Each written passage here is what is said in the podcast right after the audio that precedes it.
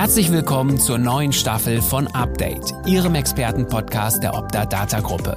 In dieser Serie stehen die Branchen Orthopädie und Reha-Technik, Sanitätshaus, Orthopädie, Schuhtechnik, Homecare und Medizintechnik im Fokus. Gastgeber Bernhard Kötte diskutiert und analysiert alle 14 Tage für Sie neu und exklusiv die aktuellen und kommenden Markt- und vor allem Digitalisierungstrends des Hilfsmittelmarktes. Mit dabei sind erfahrene und praxiserprobte Fachexperten und natürlich stets der 360-Grad-Blick. Und jetzt geht's los. Heute mit Frank Rogge, Geschäftsführer der Network Care GmbH. Willkommen bei Update, Herr Rogge. Ja, hallo Herr Kötte, vielen Dank für die Einladung. Herr Rogge, seit 2014 haben sich unter dem Dachnamen Networkcare neun bedeutende Sanitätshausunternehmen ja, mit so rund 100 Standorten zusammengeschlossen. Wenn ich das richtig recherchiert habe, andererseits äh, korrigieren Sie mich einfach. Ja, gerne. es sind acht und wir haben 150 Standorte. 8 und 150. Okay, da ist schon der erste Fauxpas. Aber gut, das konnten wir ja schnell jetzt aus dem Weg räumen hier. Aber aus meiner Wahrnehmung heraus ist Network Care, ja, ich möchte mal sagen, so eine etwas andere Verbundgruppe. Wenn ich eine Kurzbeschreibung finden müsste, fiel mir innovative, zukunftsorientierte Marktbearbeitung ein.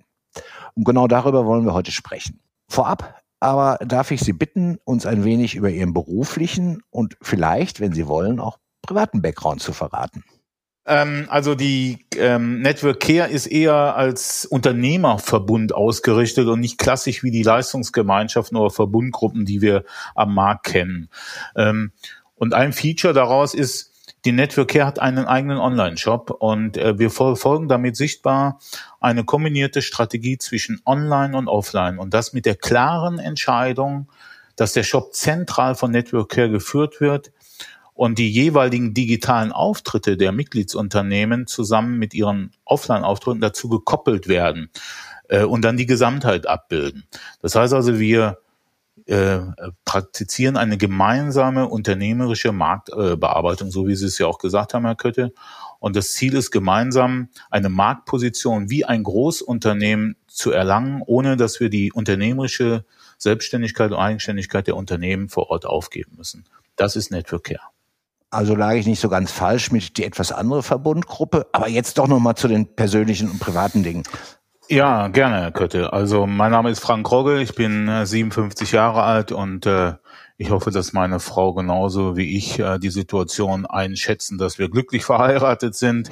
wir haben zwei, zwei tolle Kinder, die uns viel Spaß machen. Äh, wir haben dazu noch zwei Hunde, die mir vor allen Dingen viel Spaß machen beim Sport. Ähm, fühle mich also sehr privilegiert in, in der Hinsicht. Ich habe einen sehr geradlinigen beruflichen Werdegang. Ich bin nämlich ein Kind der Branche.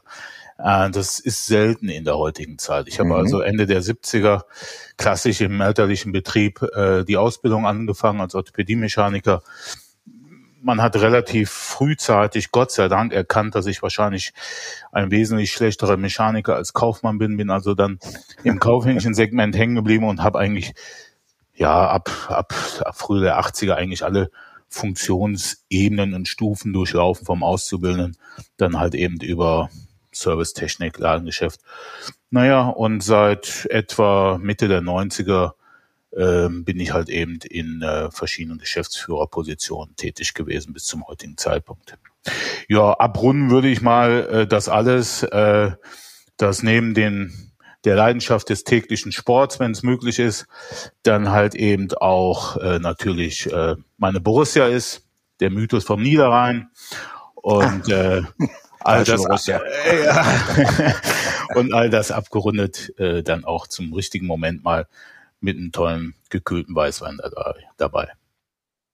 Ja, Herr Rogge, ich freue mich, dass ich endlich mal mit jemandem spreche, der länger in der Branche ist als ich. Das, nee. das finde ich richtig gut. Ähm, ich habe aber zwei Nachfragen. Also Sie, Sie sprachen Sport an und Hunde. Also mhm. welcher Sport? Was für Hunde? Ja, also seit dem 40. Geburtstag leider nicht mehr im Mannschaftssport, sondern Einzelsport, Einzeldisziplin und da überwiegend sicherlich das Laufen, das Joggen und mhm. äh, das teile ich seit einiger Zeit mit äh, einem meiner beiden Hunde. Das ist ein XL Golden Doodle, mit denen ich hier ja. durch den Westerwald laufe. Äh, aber auch alle anderen Sportarten, äh, die ich als äh, Einzelperson äh, führen kann. Also dazu zählt auch intensives Trampolinspringen mit meiner 15-jährigen Tochter. Auch oh. das äh, ist durchaus anstrengend, äh, aber in der Regel halt eben äh, das Laufen, das Joggen und ja, auch hier sicherlich fit. auch mal hier auf dem Bike. Mhm. Ich, ich kann es ja jetzt sehen, die Zuhörer nicht, aber es hält fit. Also so kann, ich, kann ich das empfehlen. Ja, ja, ja, ja, da haben Sie jetzt viele Jahre auf dem Buckel und da haben Sie genauso wie ich ähm, ja so manche gravierende Marktveränderungen in der Hilfsmittelbranche erlebt. Veränderungen, äh, die letztlich eigentlich immer gemeistert worden sind. Ich bin auch im Moment der Überzeugung, dass die Branche auch heute vor einem großen Wandel steht, der in den nächsten Jahren für viel Veränderung sorgen wird. Also Stichpunkte haben wir hier in Update schon oft thematisiert. Da ist die Telematikinfrastruktur, äh, die E-Verordnung, elektronische Patientenakte, aber auch der drohende Wettbewerb ja von Branchen, Branchenfremden, zum Beispiel im Onlinehandel. Auch sind die Herausforderungen, die aus dem Wachstum der Betriebe entstehen. Wir haben ja einen Trend zu größeren Betrieben und, und ihre Mitgliederstruktur zeigt das ja auch deutlich. Sie sind heute ganz andere, also die Herausforderungen sind ganz andere als vor 15 Jahren. Wie schätzen denn so ganz allgemein die Großwetterlage in der Branche ein? Das mache ich gerne. Ich würde aber ganz gerne, wenn Sie erlauben, vorab äh, nochmal einen Hinweis geben auf unsere Branche, weil dieser Wandel, ja, ich würde schon nicht mehr vom Wandel sprechen, das sind schon tektonische Marktverschiebungen, die da mhm. auf uns zusteuern. Äh, Wandel, wir haben uns in den letzten Jahrzehnten immer wieder gewandelt und angepasst und nach wie vor, auch nach 42 oder 43 Jahren, kann ich also nur sagen, es ist eine absolut top, tolle, geile Branche, in der wir ja. hier tätig sein dürfen. Das muss man einfach mal auch so sehen. Und mhm. mittlerweile auch als systemrelevant anerkannt und in der Gesellschaft auch angekommen. Ja, ähm, früher war das etwas anders. Also wenn ich in den 70ern gefragt worden bin, was machst du? Ja, ich bin Orthopädie-Mechaniker. Da war ich nicht der Held der Disco. Da war derjenige, der sagte, ich bin Kfz-Mechaniker, weit aus dem Vorsprung. Also so gesehen hat sich vieles getan. Also heute kann man mit Stolz sagen, dass man in einem systemrelevanten Sanitätshauswesen ähm, äh, tätig sein darf. Also das vorab nochmal für die Branche und für alle Menschen, die sich dafür interessieren, sich beruflich dort zu äh, betätigen. Aber die Rahmenbedingungen verändern sich, wobei die Charakteristik unserer Branche sich gar nicht so viel verändert. Also ich bin da immer jemand, der gerne sportliche Metaphern aufbaut. Also das Fußballspiel an sich hat sich vom Regelwerk bis auf den Videoschiedsrichter ja auch nicht großartig verändert in den letzten 50, 60 Jahren. Nur die Spielweise, mit dem wir 54 Weltmeister geworden sind, da können sie heute nicht in der Kreisklasse mit überleben. Das ist ganz klar. Die Rahmenbedingungen haben sich geändert. Und äh, wir haben auch viele Unsicherheiten und auch vor allen Dingen Unwägbarkeiten in einer immer regulierten Branche, in der wir uns ja bewegt haben. Wir wissen nicht, welche politische Strömungen auf uns zukommen. Die Unsicherheiten, die wir heute verspüren oder auch die meine Mitgliedsbetriebe, mit denen wir uns auseinandersetzen, in, mit der Kraft der Gruppe einer Network Care, ist natürlich die digitale Transformation im Gesundheitswesen. Äh, und auch der neuartige Wettbewerb, den Sie gerade angesprochen haben. Auf den werden wir uns einstellen müssen und das werden wir auch, werden wir auch tun. Aber Patientenströme, sie werden digitaler werden und auch das Lenken dieser Patientenströme wird ein anderes sein. Und ich befürchte, ich denke auch, dass regionale Besitzstandswahrung alleine nicht mehr ausreichen sein werden für Vertriebserfolge. Äh, oder die Empfehlungscharakteristik, wie ein Vertrieb häufig aufgebaut worden ist. Weil irgendjemand so eine Homecare-Schwester hat, die mal irgendwann vor Jahren in dieser Klinik gearbeitet hat. Ja, Also ist man im Überleitmanagement gewesen. Also das wird so nicht mehr funktionieren, sondern es wird auf ein, auf vor allen Dingen auf das Wesentliche, auf Daten basierend ein strategischeres, strukturierteres, systemorientiertes und vor allen Dingen auch kundenzentrierteres Vertriebsverhalten mit lösungsorientierten Ansätzen im Hochgeschwindigkeitstempo das Maß aller Dinge sein. Und äh, was früher mal galt, dass äh, groß frisst klein, ja, das äh, wird nicht mehr funktionieren, sondern die Schnellen werden die Langsamen fressen. Das ist beim Fußball genauso. Äh, daher äh, glaube ich, dass wir da große Herausforderungen haben. Ich sehe mit Sorge, dass wir hinter Marktteilnehmern wie Recare, Pflegemarkt, CareBridge äh, und sonstigen Plattformen, dass wir da hinterherhinken, im, in unserer Kerndisziplin äh, Patienten zu organisieren. Ich, äh, Sie sprachen gerade in die Wettbewerbssituation an. Ja, Online-Anbieter wie aktuell, äh, wie wir sie jetzt aus Hamburg oder aus Berlin erfahren, in einzelnen Produktgruppen in der PG08. Ja. Ähm, schwer aber umstritten. Äh, ja. schwer umstritten, gar keine Frage. Äh, ob sie es aufhalten können in dieser Form, würde ich jetzt auch gar nicht beantworten wollen.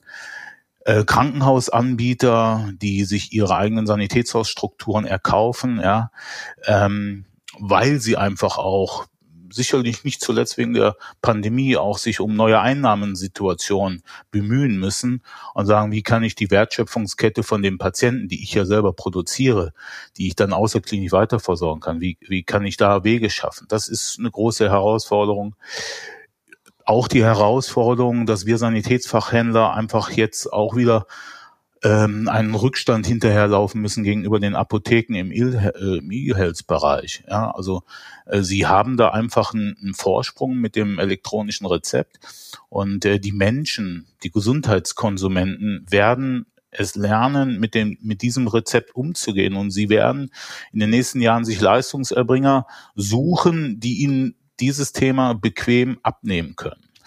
Ähm, und nicht zuletzt die vertraglichen Situationen. Die Politik ist ja, ist ja ein großes Thema momentan. Wenn ich da auch an den Brandbrief der AGE denke, an die, äh, an die GK Frauen. Wir haben ein mhm. Vertrieb, Vertragsdilemma in unterschiedlicher Form. Also wir haben zum Beispiel innerhalb einer Produktgruppe mittlerweile verschiedene Vertragsarten, die ein Leistungserbringer beitreten kann. Ähm, je nachdem, wie die Leistungsbeschreibung und die Vergütung sein wird. Ähm, und das erzeugt eine hohe Heterogenität und ähm, die Versorgungsprozesse im Vertragsmanagement verändern sich signifikant dadurch. Da muss ein tatsächliches Scouting entstehen, welchem Vertrag trete ich bei. Und wenn ich mir die Verträge an sich anschaue, Herr Kötte, heute, meinen ersten Vertrag habe ich 1981 mit einer AOK gemacht. Ja. Das Ding könnten Sie auf den Bierdeckel schreiben und das war in Ordnung. Wenn ich mir heute die Auswüchse eines Kassenvertrages anschaue, ohne juristische Grundausbildung kann ich den gar nicht mehr verstehen, diesen Vertrag.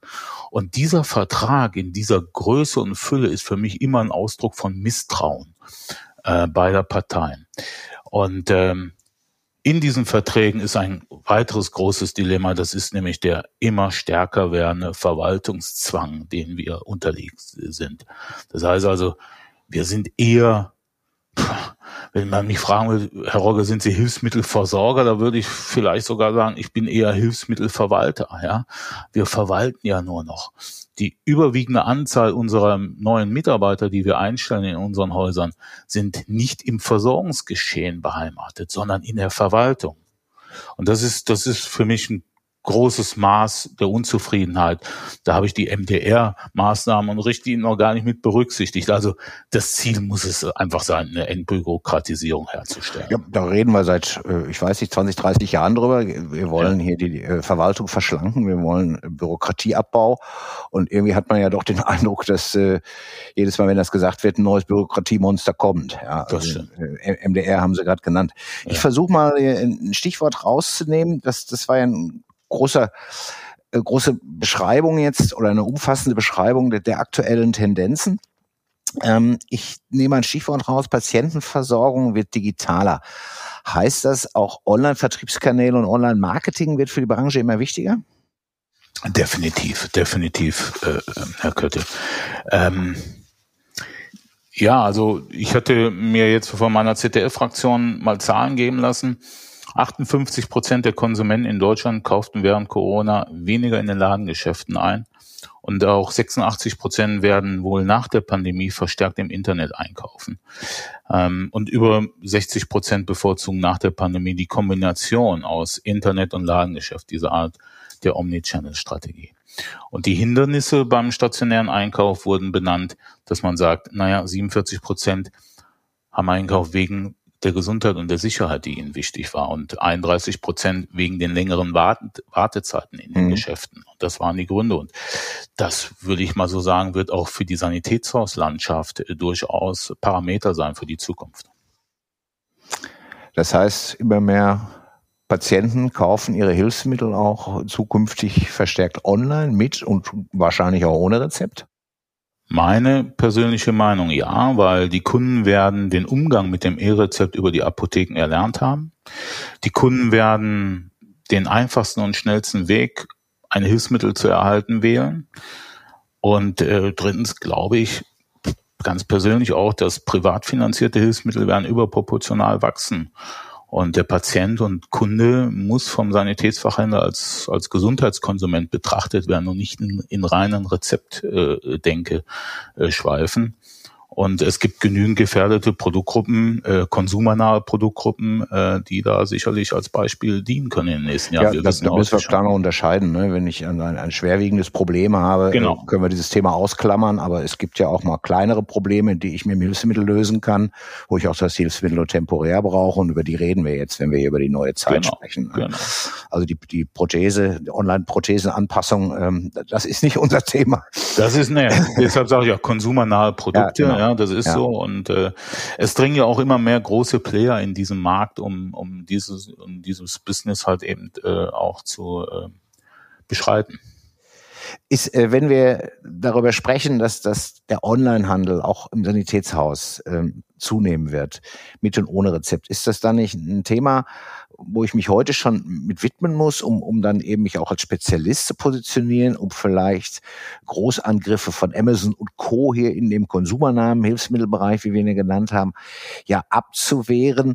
Und äh, muss ich dann überhaupt das Rezept noch haben? Sie haben, haben die Vertrags, äh, ja, Bürokratie genannt. Die habe ich, wenn ich in ein Privatgeschäft gehe, mit den konsumernahen äh, Hilfsmitteln. Ähm, ja, brauche ich das dann noch? Werde ich dann nicht ein, ein Händler im klassischen Sinne? Ein Online-Händler vielleicht? Nein, ähm, auch hier nur meine persönliche Meinung. Ich glaube von beiden. Beides, also die Omni-Channel-Strategie wäre die Überlegung, weil es gibt genügend, genügend Menschen, die auch einen Scooter nach rationalen Gesichtspunkten natürlich online kaufen können, aber trotz allem, ich sag mal, die Möglichkeit vielleicht auch eingeräumt bekommen haben möchten, dass sie in einem Ladengeschäft eine Beratung vor Ort haben können, dass sie nach ihren Sinnen ein Produkt anfassen können, äh, mhm. Probe fahren können, wie auch immer. Ähm, daher haben wir innerhalb der Network Care die Samedo.de gegründet. Die Samedo ist in dieser Hinsicht sogar das neunte Network Care Unternehmen und es wird als eine strategische Geschäftseinheit auch behandelt ähm, weil ich nach wie vor davon ausgehe, dass Sanitätsfachhandel in meiner DNA immer in der Denke des Vollsortimenters nach wie vor eine relevante Rolle spielt, aber wir uns mit diesem Thema im Rahmen der Digitalisierung des veränderten Userverhaltens, äh, Konsumentenverhaltens auch äh, positionieren müssen. Und ich habe zwei Big Pictures in, in, in dieser Hinsicht. E-Commerce ist heute mehr als nur ein Online-Shop. Und er muss entlang der gesamten Customer Journey gedacht und aufgebaut werden. Und deshalb brauchen wir in der Samedo ein skalierbares Ökosystem, wo wir, ich sage jetzt mal, die Menschen alle Möglichkeiten der Hilfsmittelbeschaffung, aber auch der Unterstützung bei Organisation, also auch nicht nur Produkthilfe, sondern auch mentale Hilfe zu liefern. Und daher glaube ich, dass beides miteinander hervorragend systemisch vernetzt werden kann, mhm. weil das ist der wesentliche Unterschied zu den Mitbewerbern, die Sie gerade selber gesagt haben, zu Amazon. Das hat Amazon nicht, aber das haben wir. Wir haben die Fachkräfte vor Ort. Wir, wir sind in der Region tätig. Wir sind auf dem Landbereich äh, tätig und das sind die wesentlichen so gravierenden Unterschiede zu einem reinen Online-Shop. Ja, das sind die Funde, mit denen wir wuchern müssen und wo die anderen auch äh, nicht einfach mit Fingerschnipsen drankommen. Also die Digitalprofis, sag ich mal. Ähm, da bin ich ganz, ganz Ihrer Meinung. Ähm, Sie haben Omnichannel-Strategie, äh, das genannt, wenn ich das ein kleines Zwischenfazit ziehe. Ja, man muss sich diesen Online-Themen stellen, auch dem Online-Verkauf, aber das andere auf gar keinen Fall lassen. Ja, genau. sondern, ja, transformieren haben Sie es ja, Transformation, digitale Transformation. Ähm, ich glaube, da würden Sie mir zustimmen, wenn ich das mal so ja fasse, ja. Aber in dem Zusammenhang, äh, wenn wir jetzt schon beim, beim äh, bei den Produkten zum Teil, äh, Teil waren, ähm, Thema Vollsortimenter. Ist das noch ein Thema in fünf Jahren oder muss ich hier auch eine, eine klare Spezialisierung äh, äh ja, angehen? Wie würden Sie es sehen? Ein eindeutiges Ja.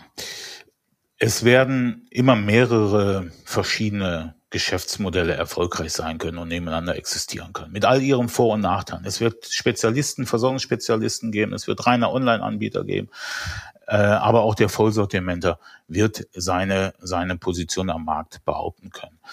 Ähm, und das ist ja auch die DNA die eine Network Care ausweist, die Ganzheitlichkeit, mhm. äh, möglicherweise zum Teil auch mit ergänzenden Kooperationen, ja, ähm, aber immer mit der Gesamtverantwortung für, für den Versorgungsprozess. Weil ich glaube, mit dieser, mit diesem diversifizierten Leistungsbereich, den wir anbieten, äh, können wir auch den Patienten, den Kunden, den Konsumenten wesentlich mehr anbieten können, weil wir lösen ihm ein Problem. Weil, Herr Kötte, wenn wir beide jetzt mal ganz kurz für ein paar Sekunden eine Zeitreise machen, unsere Branche hat ja als Spezialist angefangen vor 40, 50 Jahren. Ja, der reinen Orthopädie, ne? ja, mhm. mit dem reinen Handwerksbetrieb, haben sich dann in den 80er, 90ern dann zu einem breiteren Handelsunternehmer auf, entwickelt und aufgebaut. Und heute geht es darum, dass wir ganzheitlich agierende Gesundheitsdienstleister mit einer ganz persönlichen Leistungsdiversifikation entwickelt äh, gegenüber den Kunden auftreten wollen. Ich glaube, ähm, der ganzheitliche Versorgungsansatz, er ist komplexer, als ein, ein, ein, ein Einzelkämpfer zu sein, das ist gar keine Frage, das ist äh, wie Zehnkampf, ja. Mhm. Und viele Industrieunternehmen waren ja auch mit dem Zugewinn dieser interessanten Ganzheitlichkeit in den letzten Jahren und Jahrzehnten ja auch nicht immer erfolgreich, ja. Wenn ich mal so mal dran denke, dass Nischenanbieter wie Fresenius sich mit Prorea ausgestattet hat, ein Hartmann mit Sanimed, auch ein großer Orthopädiehersteller, könnte wissen wir beide ja, auch, ja. der eigentlich die Komplexität des Sanitätshauses ja wie kein zweiter kennt, ja, war auch nicht wirklich erfolgreich, mhm. weil äh, es ist eine Komplexität, aber Sie gibt dir die Möglichkeit, Problemlöser zu sein für die Zielgruppe. Der Patient, der heute aufgrund einer schwerwiegenden Erkrankung oder einer veränderten Lebenssituation von heute auf morgen zu Hause als Pflegefall ist, er und seine Angehörigen, die wollen Lösungen haben. Die wollen nicht fünf verschiedene Fraktionen haben, die in ihr Haus kommen und ihnen irgendwas anbieten, sondern sie wollen einen haben, der auch den Hut auf hat, ja, den sie auch an die Beine fassen können, wenn, wenn mal nicht was funktioniert. Das ja, ist und wie die Fachkompetenz Hausbau. wird ja, Und die Fachkompetenz in der Tiefe. Genau. Und daher bin ich, sind meine Kollegen innerhalb der Network Care davon überzeugt, dass genau das, die Ganzheitlichkeit, ein breites Leistungsspektrum anzubieten, eigentlich ein, ein gewinnbringendes Geschäftsmodell sein wird und auch bleiben wird. Ja, ähm, ich nehme das nächste Stichwort äh, nochmal die, die digitale Transformation.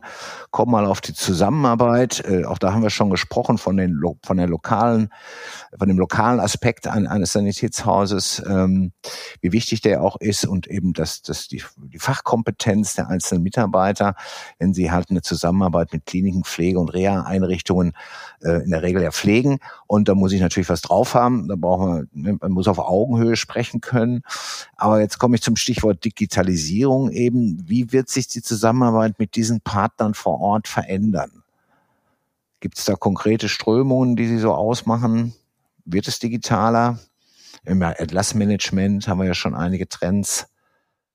Äh, ja, definitiv. Ähm, also ich sage jetzt einfach mal, dass äh, auf die Klinik bezogen zum Sozialdienst hinlaufen, Rezepte einzusammeln, äh, das, das wird so nicht mehr funktionieren. Also die mhm. Ansätze, die wir über die einzelnen Plattformen, von denen wir gerade schon gesprochen haben, ja auch erfahren, das sind die richtigen Ansätze. Nur, ich sag mal, die, auch da steckt wieder eine Komplexität hinter. Wie kann ich als Sanitätsfachhändler wie kann ich 20 verschiedenen Plattformen folgen? Wie soll ich das organisieren? Das ist eine Wahnsinnskomplexität in meinem eigenen Unternehmen. Äh, eigene private Kliniken haben dann wieder ihre eigenen Plattformen. Ich glaube, dass wir da Leitlinien, Richtlinien ähm, von der Politik benötigen, damit mhm. wir da einheitlichen, einheitlichen Standard haben, wie wir damit umzugehen haben. Aber äh, dass die Zusammenarbeit, ähm, ich sag mal, vor, vor das ist der zweite, die zweite große tektonische Marktverschiebung. Ende der 70er hat es angefangen, dass Sanitätshäuser Filialnetze aufgebaut haben, weil der 15 Kilometer entfernte Facharzt für Orthopädie gesagt hat, ich schicke meine Patienten noch nicht mit dem Omnibus zu dir, damit er seine Schuheinlage abholen kann. Also haben wir Filialen vor Ort gebaut. Es sind orthopädische Sprechstunden entwickelt worden in, in, in, in äh, Praxen. Und heute ist jetzt die Veränderung, das wird digitaler, das wird papierloser, das wird schneller, das wird ein Hochgeschwindigkeitszug, ja. Und äh, davon bin ich überzeugt, dass das so kommen wird, ja.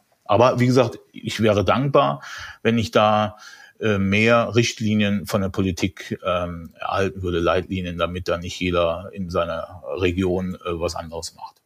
Ja, vielleicht äh, tut sich da was.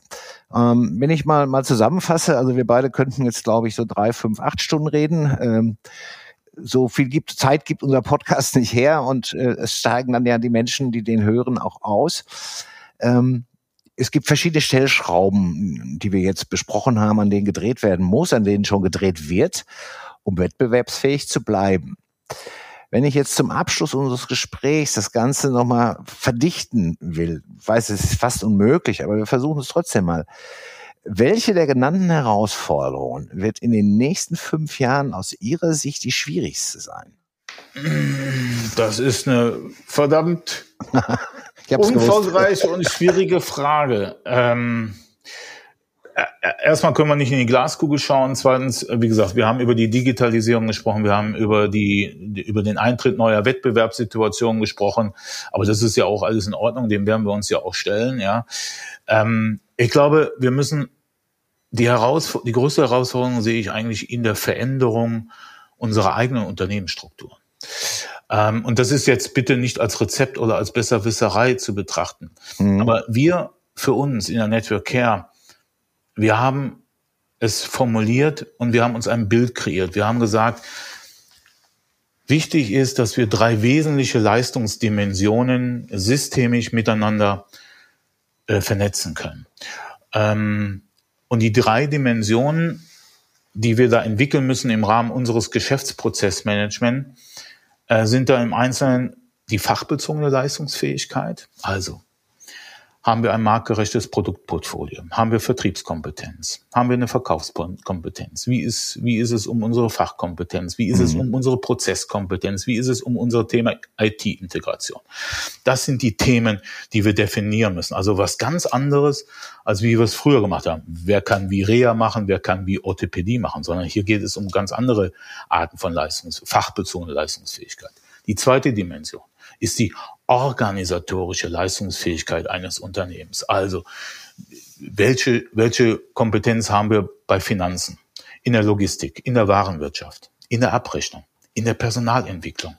Wie sieht, wie sieht unser Plan der Filialisierung aus? Was machen wir im Rahmen unserer Unternehmensentwicklung, KVP? Das sind die Themen, die wir so in der Dimension äh, organisatorische Leistungsfähigkeit äh, sind. Und diese beiden Stränge, das eine die fachliche, das andere das organisatorische. Das muss wiederum mit einer IT-bezogenen Leistungsfähigkeit miteinander vernetzt werden. Also mit dem Digitalisierungsgrad. Wie ist unsere Datenqualität, der Goldstaub, den wir haben? Die Basis für alles ist eine saure Artikelstruktur, die wir besitzen müssen. Wir müssen Prozessdaten haben. Wir müssen ein Datenmanagement haben, gespeist aus verschiedenen Datenbanken eines Betriebes. Und ich glaube, diese Art von Geschäftsprozessmanagement in einem Unternehmen aufzubauen, weiterzuentwickeln, miteinander systemisch zu vernetzen, das ist, glaube ich, einer der wesentlichen unternehmerischen Herausforderungen der nächsten Jahre für viele unserer Betriebe und Marktteilnehmer. Da wundert es die Hörer nicht, wenn ich jetzt ein Stichwort da nochmal rausnehme, nämlich die IT-Kompetenz, ein Thema, was natürlich Optadata sehr nahe liegt. Wir glauben, dass, dass die Branchensoftware die Schaltzentrale oder noch mehr die Schaltzentrale werden wird.